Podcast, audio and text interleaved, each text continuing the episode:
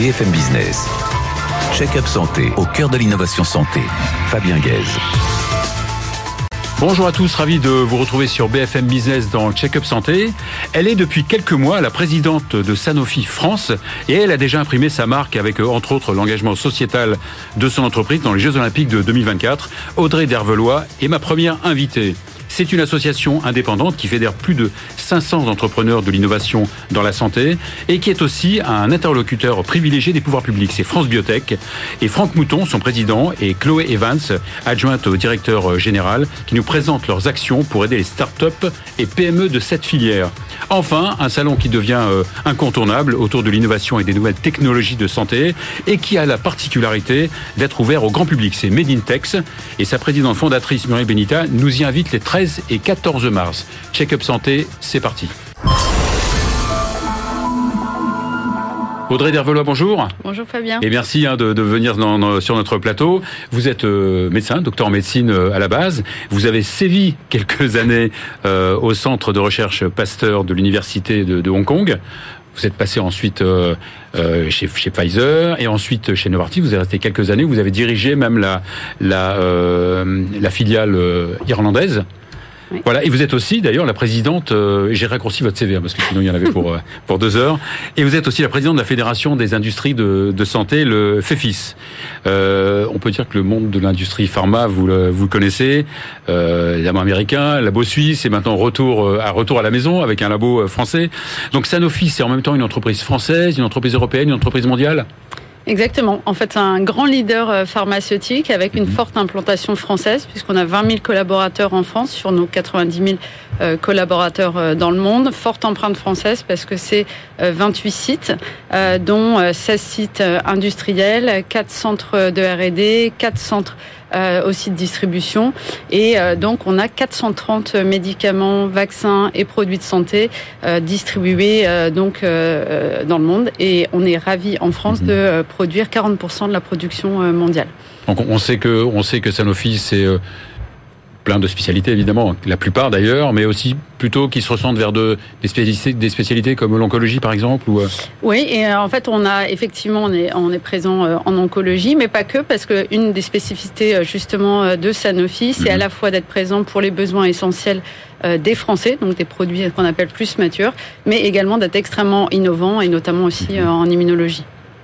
Alors c'est vrai que la fonction première d'un laboratoire pharmaceutique, c'est de fabriquer des médicaments et puis de les, de les, euh, de distribuer, mais pas que finalement. Donc euh, c'est vrai que l'industrie pharmaceutique a un petit peu changé euh, sa façon, un petit, peu sa philosophie. Elle s'adresse un peu plus peut-être directement aux, aux patients? Qui reste incontournable, qui reste au centre bah, Le patient est au cœur hein, de, de, mhm. de, tout ce qu'on fait, de toutes nos activités. Alors ce qu'on veut également, et c'est vraiment l'ADN de Sanofi, c'est ce que j'observe moi depuis six mois, euh, c'est l'engagement des collaborateurs pour la société. Donc c'est aller au-delà euh, du médicament, mais aussi de créer un impact et un engagement euh, sociétal. Donc d'apporter aussi des services pour les mhm. patients et les aidants. Alors parmi justement vos engagements sociétaux, il y a celui de Sanofi dans les Jeux Olympiques de 2024. Alors oui, ça peut, ça surprendre au départ, ça peut surprendre, mais on en est extrêmement fiers. En fait, quand l'opportunité est arrivée, mhm. euh, on s'est dit vraiment, nous, la maison mère, est en France, et euh, c'est une occasion unique qui arrive une fois tous les 100 ans hein, d'avoir euh, cette opportunité. Donc, on a vraiment voulu la saisir avec un axe qui est un peu particulier en, en tant que sponsor. C'est mhm. vraiment de l'accès pour fédérer nos collaborateurs, au-delà bien évidemment de l'activité physique qui a un impact positif pour la santé, mhm. mais c'est vraiment nous autour de nos collaborateurs qui pourrait aussi être, volontaire euh, pendant ces Jeux Olympiques ou pas, non? Alors, exactement. En mhm. fait, euh, c'est euh, en tout cas un des grands actes sur comment on va contribuer. Sanofi va permettre à ses collaborateurs de participer en étant volontaire. Donc, on sera l'entreprise qui va amener le plus de collaborateurs. Et on a été même nous-mêmes surpris par l'engouement. On a eu plus de 11 000 collaborateurs qui ont levé la main pour être présents. Donc, on en aura un peu moins, mais en tout cas, on en aura un nombre très significatif. Bon, donc c'est vrai que le sport et la, et la santé sont plein de choses en commun. En fait, on voit beaucoup de, similitudes entre euh, les sportifs, hein, l'excellence, euh, la résilience aussi, parce qu'on sait qu'il y a des succès, mais il y a aussi des échecs, et on sait qu'on a beaucoup à apprendre, nous, de ces sportifs, pendant cet événement. Et c'est ce qu'on va faire. En fait, on va apprendre d'eux. et puis aussi, on veut pousser des, causes, en fait, des, vrais enjeux mhm. de santé publique. Et on va notamment travailler avec des athlètes autour de ça. Alors justement, c'est ça, c'est le, concret, c'est ça, c'est de travailler directement avec des athlètes aussi bien valides que handicapés? Alors ça, c'était très important pour nous quand je parle euh, finalement d'enjeux mhm. de santé publique et puis des enjeux pour la société mhm. aujourd'hui. C'est autour de la diversité et l'inclusion. Donc on a constitué, euh, pour la première fois, Sanofi a mhm. constitué une, une team, donc une team Sanofi. On a 14 athlètes, des talents, hein, euh, et on a donc 10 athlètes qui vont faire les, les JO, et mais c'est aussi les Jeux paralympiques. Donc c'est vraiment aussi de soutenir des athlètes en situation de handicap. Et on en a notamment trois.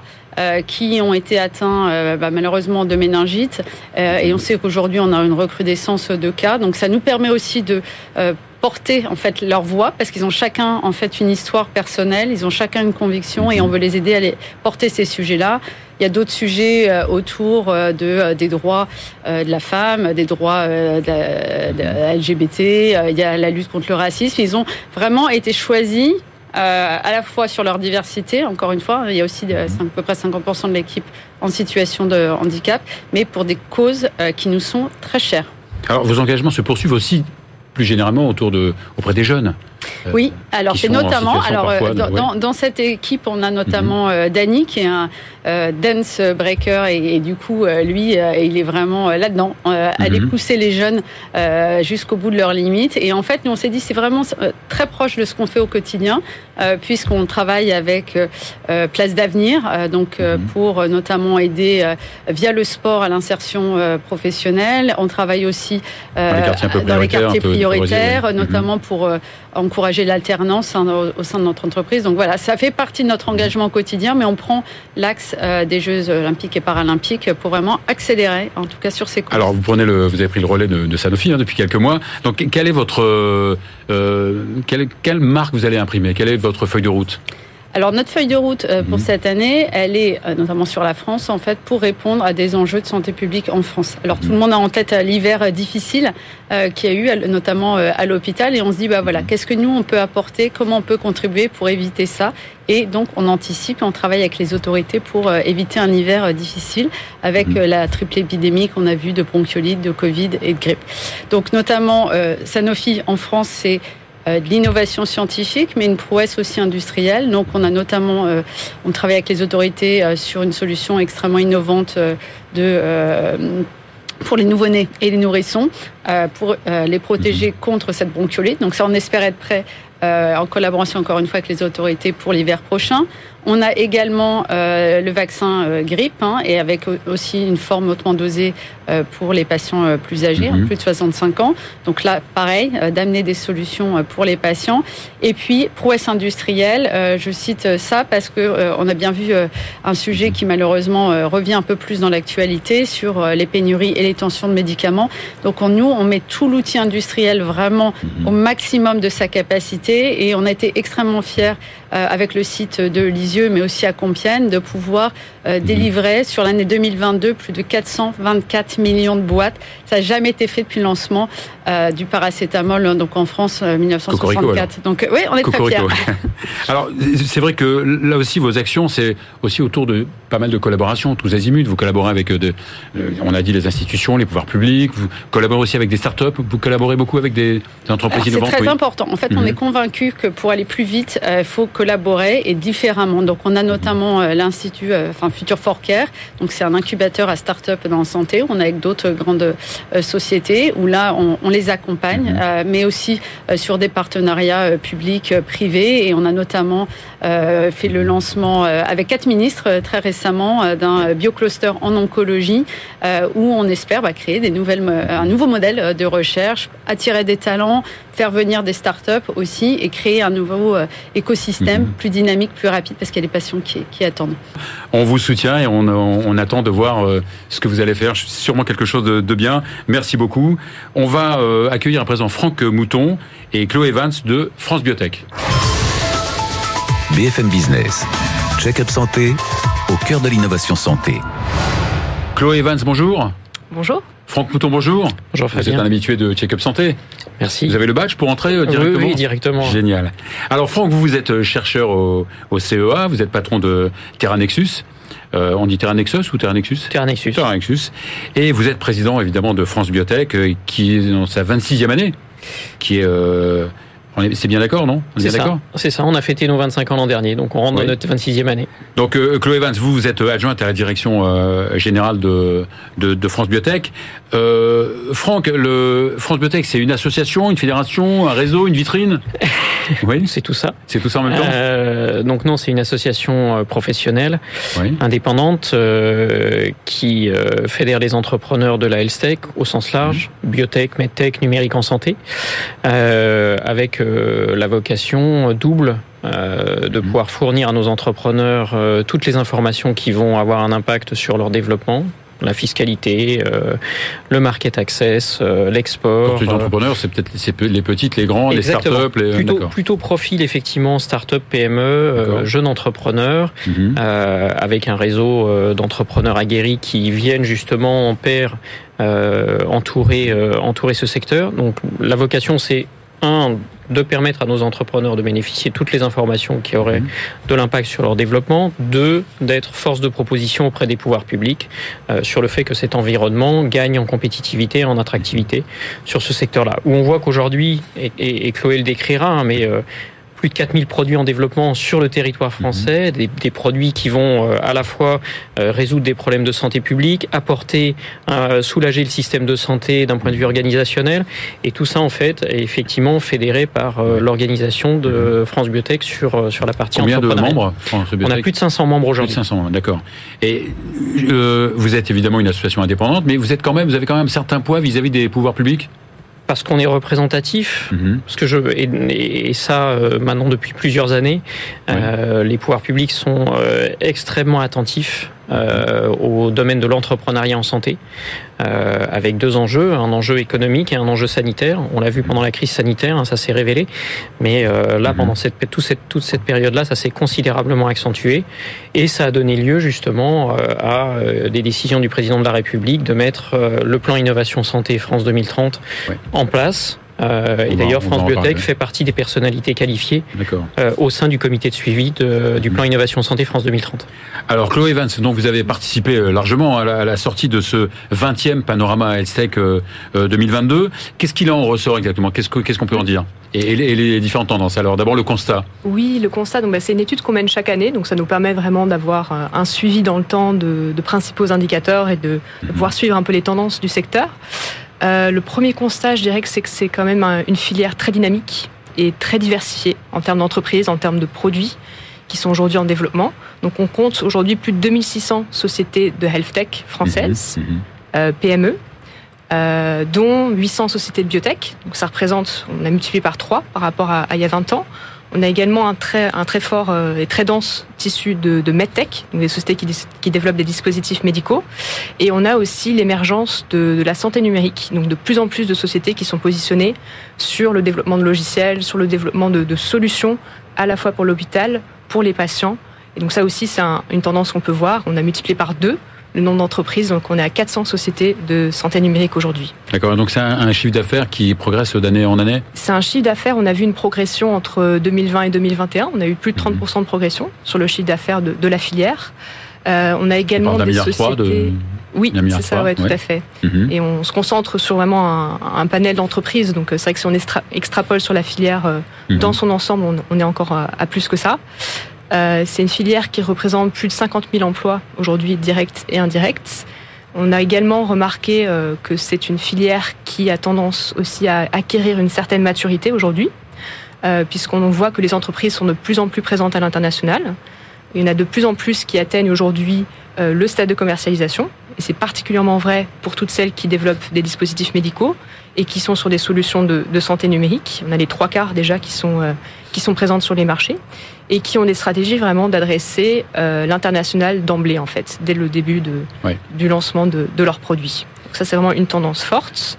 Euh, on a également aussi des, des entreprises qui, euh, qui, voilà, qui se rapprochent de plus en plus du statut d'ETI, donc qui mhm. ont plus de 100 employés, même si on a une très forte création d'entreprises avec un très fort tissu de sociétés de petite taille. On voit qu'il y en a plus en plus qui arrivent à une certaine maturité.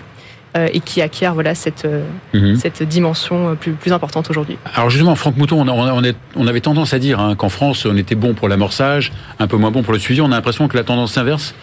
Alors avec France Biotech non, non, non. non, non, il y a eu beaucoup de beaucoup d'efforts collectifs euh, pour arriver à cela.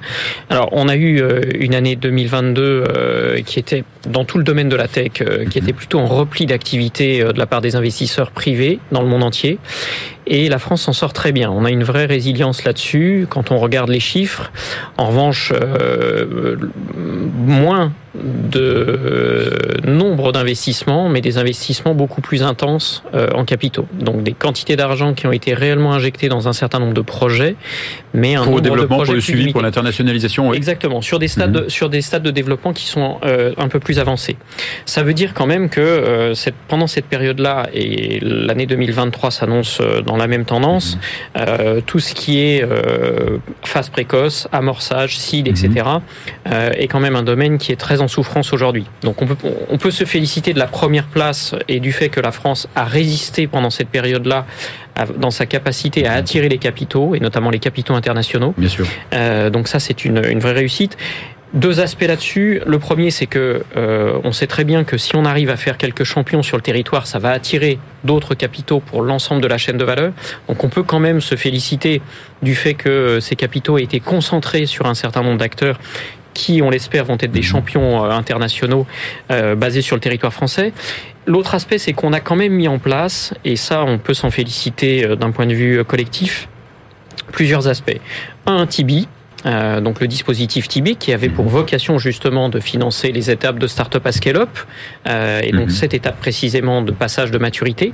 Et là les fonds Tibi ont permis justement d'apporter un certain nombre de capitaux dans ces entreprises là de la PPI avec le plan France 2030 euh, où là, effectivement, on a eu euh, beaucoup de soutien, que ce soit en subvention, en avance remboursable et en capitaux. Un milliard a été injecté sur le territoire français à travers ces dispositifs-là. Et enfin, la BEI, la Banque euh, d'investissement européenne, qui justement est venue aussi apporter ce, ce système-là. Donc tout ça réuni fait qu'effectivement, on est dans un, on est dans une dimension de résilience assez remarquable pour l'année 2022. Chloé, très rapidement, est-ce que vous avez senti que, que les, les, boîtes étaient impactées par la crise actuelle, la crise énergétique, l'inflation, la guerre? Très rapidement. Alors on a senti qu'il y avait certaines entreprises en effet qui étaient un peu plus préoccupées par ces sujets. Euh, néanmoins, dans l'ensemble, on voit que la filière quand même dispose d'une très forte vitalité. On l'a vu à travers les intentions de recrutement, notamment. On a vu qu'il y avait 86% des sociétés qui, allaient recruter sur 2023 avec certaines difficultés pour, pour, euh, pour certaines de, de, trouver les bons profils. Donc il y a vraiment un besoin aussi de, de pouvoir d'attractivité des talents et, et, sur certaines, certaines fonctions en particulier. Euh, et après, c'est vrai que donc euh, en fonction voilà de, de, la maturité des entreprises, ces, euh, ces, préoccupations sont plus ou moins ressenties. On a évidemment le financement qui arrive en, en, première préoccupation des entrepreneurs.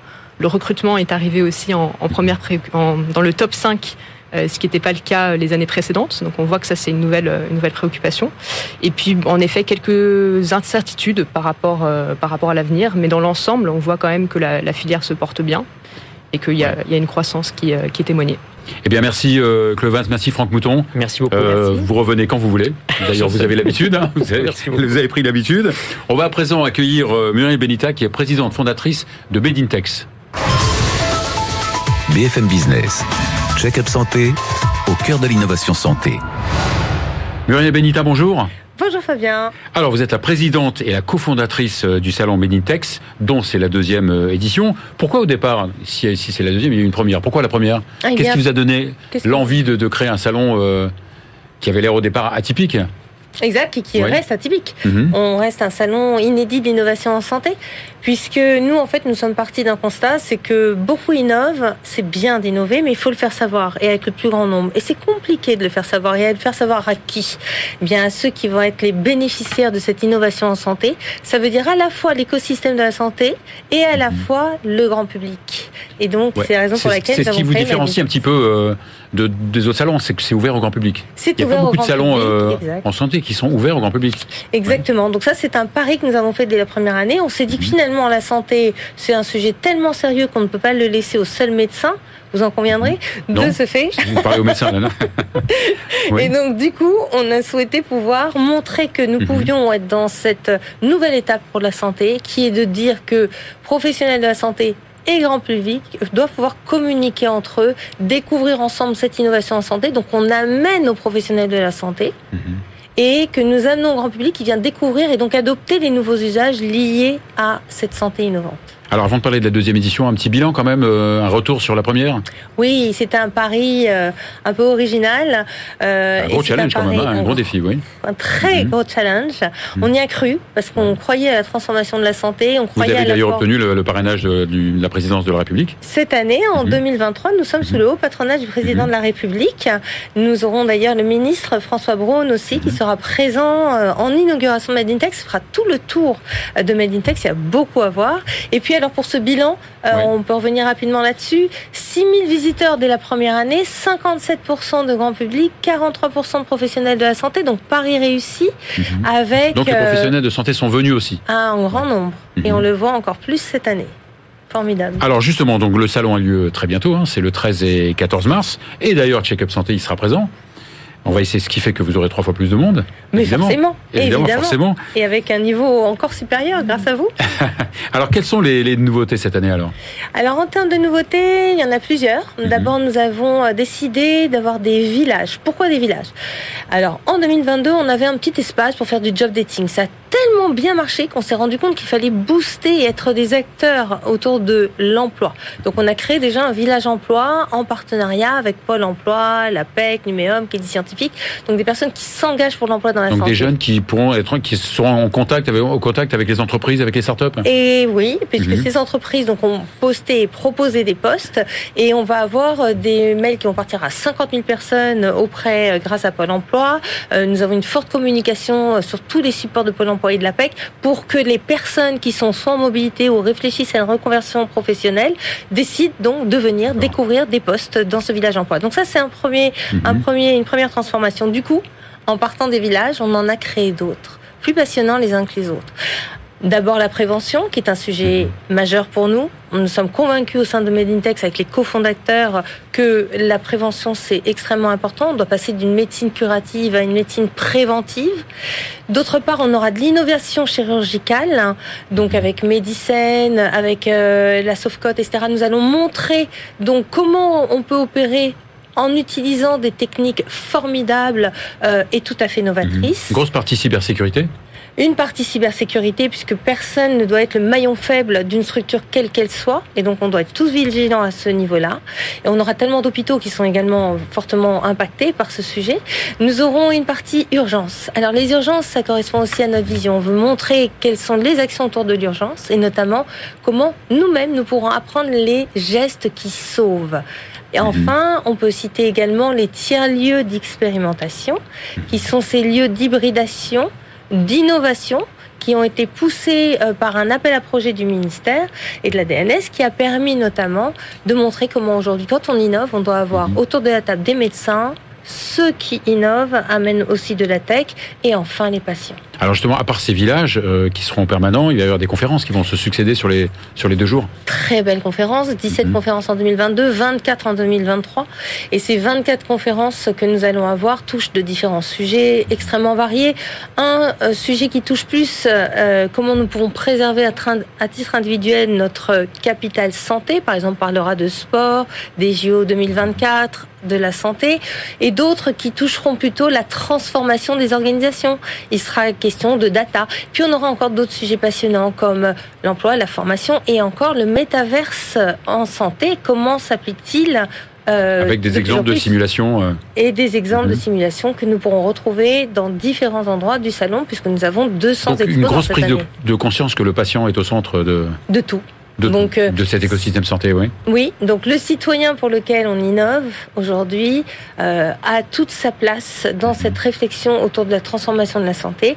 Comment nous pouvons, à titre individuel et collectif, nous engager, euh, mhm. faire en sorte de préserver notre capital santé et euh, contribuer à cet écosystème florissant. C'est pas c'est pas euh, évident que les, les exposants, les startups soient au contact du public. C'est pas courant. C'est pas courant. Et Combien d'exposants vous, vous aurez? Alors l'année dernière 120, on est passé déjà plus de 200.